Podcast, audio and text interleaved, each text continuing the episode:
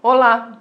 O Salmo 94, nos versos 12 até a primeira parte do verso 13, nos diz o seguinte: Como é feliz o homem a quem disciplinas, Senhor, aquele a quem ensinas a tua lei. Tranquilo enfrentará os dias maus. Amados, o salmista aqui chama de feliz aquele que é disciplinado pelo Senhor. E essa disciplina vem do ensinamento dos mandamentos de Deus, da palavra de Deus. Essa é a maneira que Deus nos disciplina. Deus, amados, ele não usa de ferramentas do maligno para nos forjar.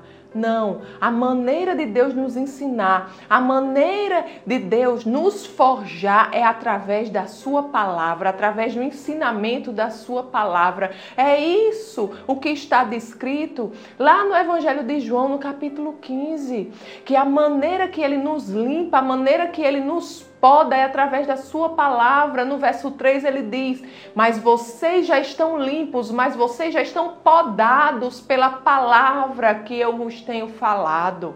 Amados, Deus é bom, Deus é amor e Ele sempre coloca diante de nós escolhas.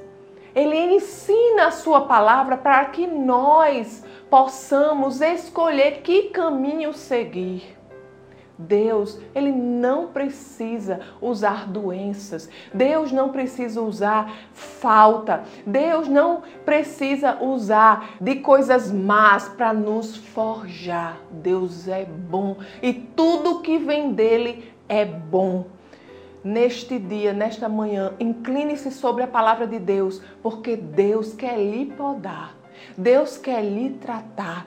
E a palavra de Deus, no salmo de hoje, ela nos garante que felizes são aqueles que são disciplinados pelo Senhor, aqueles que aprendem da palavra de Deus. Amém? Vamos orar?